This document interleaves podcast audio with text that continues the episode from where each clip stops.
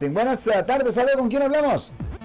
Sí, yo, ah, yo hablaba para saber si uno califica en caso de que una mujer a uno le esté golpeando, así queriendo jugar ella, Ok. aventándolo, golpeándolo así, pero uno le dice que se calme y ella continúa. Ok. Ah, es criminal, o sea, como así como si yo le regreso chingada, digo no chingadazo, un, un para atrás, Yes. luego que, pero luego que diga la mujer eh, donde sea la- el caso, sea en la casa, en la tienda, afuera o en el trabajo, que diga la mujer es que no se no se no es, no es igual la fuerza de un hombre a una mujer, pero Ok. allí califica así como algo criminal. Yeah, a ok, pesar de tec- que ok, ella ok, esté técnicamente no sí. explicarle.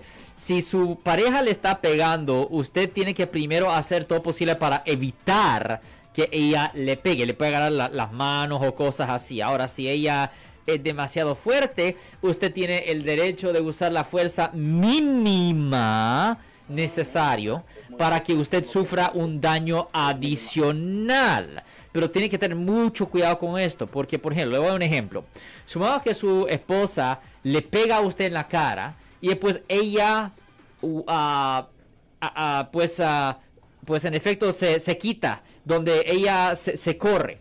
Por ejemplo, ella le pega y después se corre. Usted no la puede seguir a darle uno de regreso. Eso es ilegal. A los dos le van a presentar cargos. Ahora, si está en proceso de pegarle y pegarle y pegarle, sí le puede dar una simplemente para evitar que ella le dé más, si es necesario. Pero si usted le puede haber agarrado las manos o algo así, pues, por ejemplo, un ejemplo mejor es si ella tenía una cuchilla.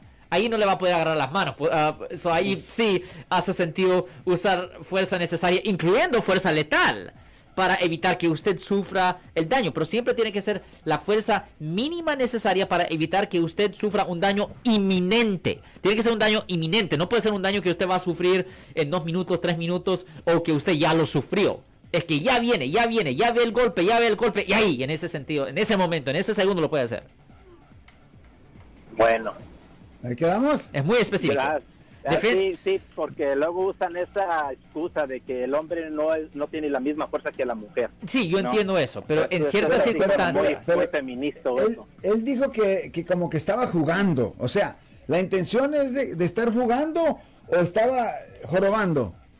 A las dos cosas, o sea, se mira, o sea, hay muchas veces que se, es así como jugando, como se usan esa palabra, pero cuando uno está así como queriendo Defenderse. mirar eso, defenderse o así, o sea, no, o sea, como que ya le pasan a uno la raya de que es no es juego, sino ya lo hacen con esa Mm. intención. Ya, como Sí, digo, o sea, en esa circunstancia, recuerde, respeto, solo se ¿no? puede Pero usar... Como es mujer, aquí le dan como eso, ah, es que es Ya, mujer y ella no te es bien esas difícil.